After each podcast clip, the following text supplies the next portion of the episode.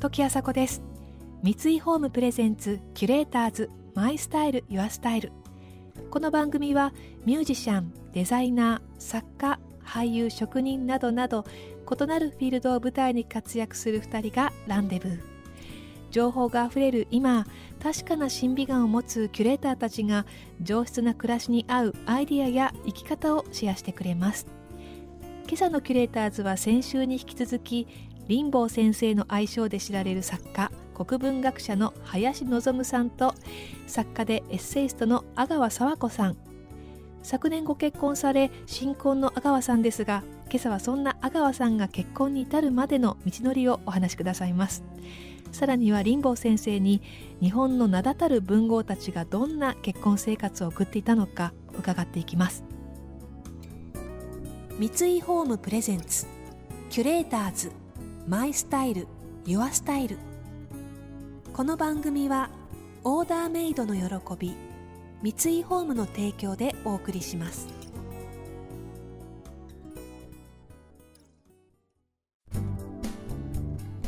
時あさこがナビゲートしていますキュレーターズ。作家で文化勲章受章者の阿川博之さんを父に持つ阿川佐和子さん。先週はあまりに厳しすぎるお父様のもとで育てられたお話伺いましたが名だたる文豪と呼ばれる人々は執筆を生りとする中でどんな結婚生活家庭生活を送っていたのでしょうか。林坊先生が教えてくれました。私はそう林坊先生にあの強く申し上げたい。要するに文史というのはめちゃめちゃな仕事をしているんだと。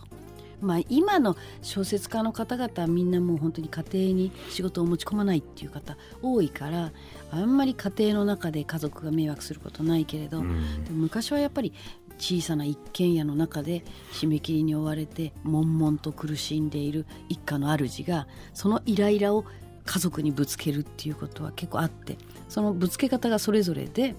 あの遠藤周作さんとか北森夫さんまた別の形のぶつけ方してるんです。父は直情型だからもう俺がこれだけイライラしてんのにお前たちはうるさいみたいな バカバカバカバカンって言って大勢ひっくり返すみたいなことになっちゃうからあの家族一丸となって父が心地よくなることを支えなければいけないけども今日私友達と出かけてくるって「何?」みたいな「俺の晩飯の手伝いをするのはお前の使命だ!」みたいなことになっちゃうわけですよ。学校なんかやめちまえみたいなことになっちゃうからそんな子供に人権はないのかって養われているうちは子供に人権なんかないっていうふうに漱石型なんですよね。でだからそうなんです夏目漱石も、ええ奥さんが悪妻と言われているけど私はね奥様の言い分を聞きたかったといやあれはねひどい人だったと思う相当ひどいよ。でしょ、うん、だから奥様はねあの後世にわたって夏目漱石の妻はひどい女だったって言われ続けるのはもうねかわいそうでかわいそうでならない、ね、漱石がねロンドンから出した手紙なんか全部読むじゃないですか、はい、もうひどいですよ奥さんに対してはね、ええ、あのお前の産んだ子は変な顔してるだとかね。どうせお前の娘だから仕方がないだろうみたいな。もう言いたい放題こんなひどいこと言わなくたっていいのにと思うようなことをね続々とお前のような頭の悪いやつには分からないから言って聞かせるんだみたいな。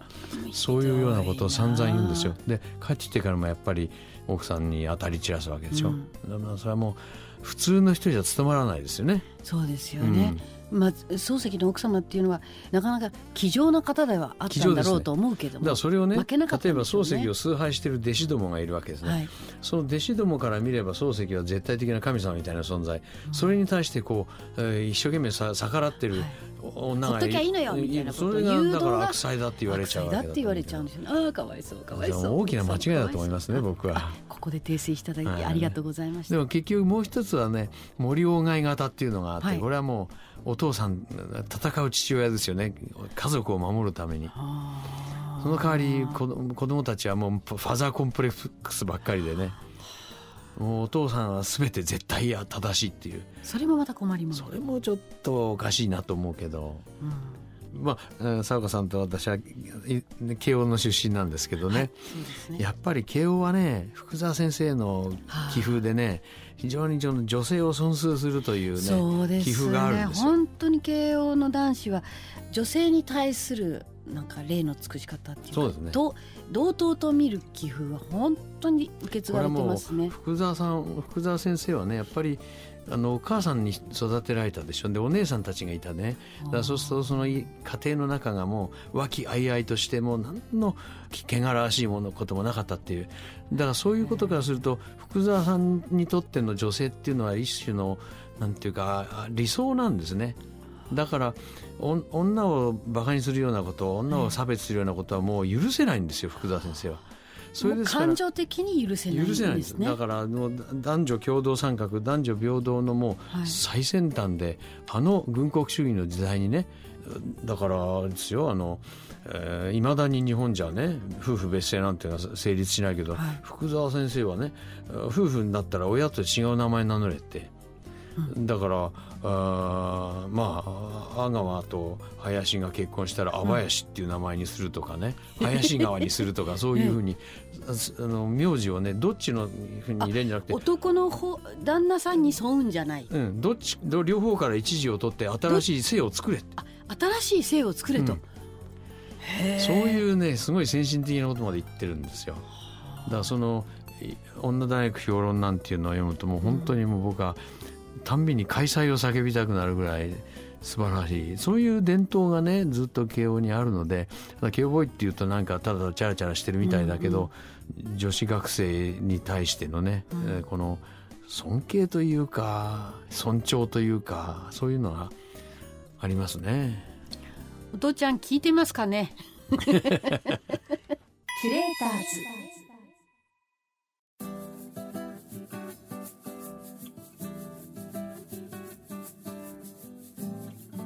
リンボ先生はおいくつの時結婚なさったんですか？僕24の時結婚しましたね。早っ。いや当時は早くなかったですよ。みんなそんなもんでした。ええ。それは大体アンワさんが遅すぎるんですまあねそれは はい。それは否定しません、うん、老婚とか言われてますから。そう、うん、遅いもいい加減にしろっていうぐらいでもねまあ僕の友達はみんなそのぐらいで結婚しましたし。その奥様は、えー、ご自分でお見つけになって。あ大学の同級生ですね。大学の同級生、うん、へえ。まあですから。何が決め手でしたか？うん何が決め手というかまあやっぱりちょいと当時はねちょいと可愛かったですね。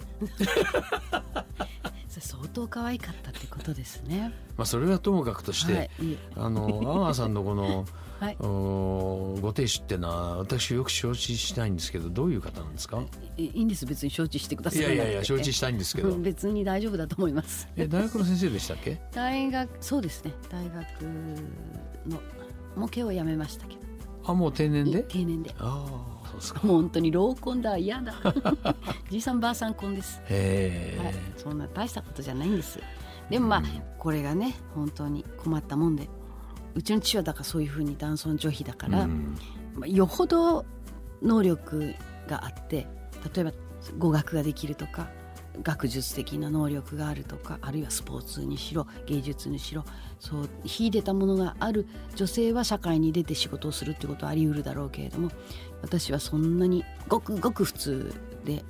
成績もそんなにいいわけじゃなかったから年頃になったら結婚して専業主婦になって子供を育てながら亭主の経済力のもとにまあ嫁として生きていくのが一番適した幸せの道だろうと。父も思ってたし母が大体そうでしたからね、まあ、あの当時の女性としては成績も良かったから父みたいな人じゃなかったら社会に出ていたかもしれないなって後で思うぐらいなんですけど。でも僕らの世代まではまだやっぱり結婚したら仕事は辞めてっていうのがメインでしたね。者っていうことが通常だったから、たとえ社会に大学を卒業して出たとしても34年でまあ寿退社をしてで会社でもまあコピー取りお茶組ぐらい、ね、うん、管理職まで行くなんてことはありえないことだったと思うんです。だから私も専業主婦になることを夢見てただ一つの条件としては父みたいな人じゃない人っていうのを探してたんです、うん、これねあのある意味のファザコンなんです。父を意識しすぎるっていう意味で。なるほど。だけど父のような人に仕えるっていう母のような人生を送りたくないと思っていたから、だから情緒が安定して穏やかな人がいいっていうふうに思ってもう大学卒業するちょっと前ぐらいからお見合いに励む励むの。でもあらゆる人に会ったんですけども別に高望みしてたわけじゃないんだけどなんか縁がなくてそれでこうまとまらないままだから友達の間では阿川が一番早く結婚するだろうって言われてましたもん。でもこのおそらくね一人娘でしょ？はいそれを言われますけどね、うん、一人娘が何ですか？いやいやいやだからお父さんお父様はねきっとこの、うん、やっぱり非常に何か特別の愛情っていうか娘に対してね思っておられたんじゃないでしょうかね。まあ愛情表現っていうのは人それぞれでしょうけれどもこの子は可愛いから何でも好きにさせてあげたいなんていう気はさらさらないですから。とにかく学校行くのやめて俺の手伝いをしろ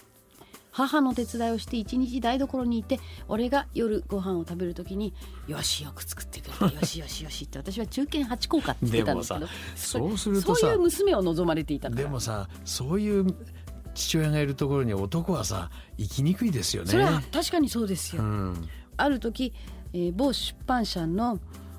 ちょっとリンボさんみたいな方がいたんですよ。編集者の方に、うん、そしたらその方が「いや実は阿川さん」って私に向かって「僕はね阿川さんと見合いしないか」っていうお話をいただいたことがありまして某作家に「君は独身か?」って言われて「はい独身です」って言ったらね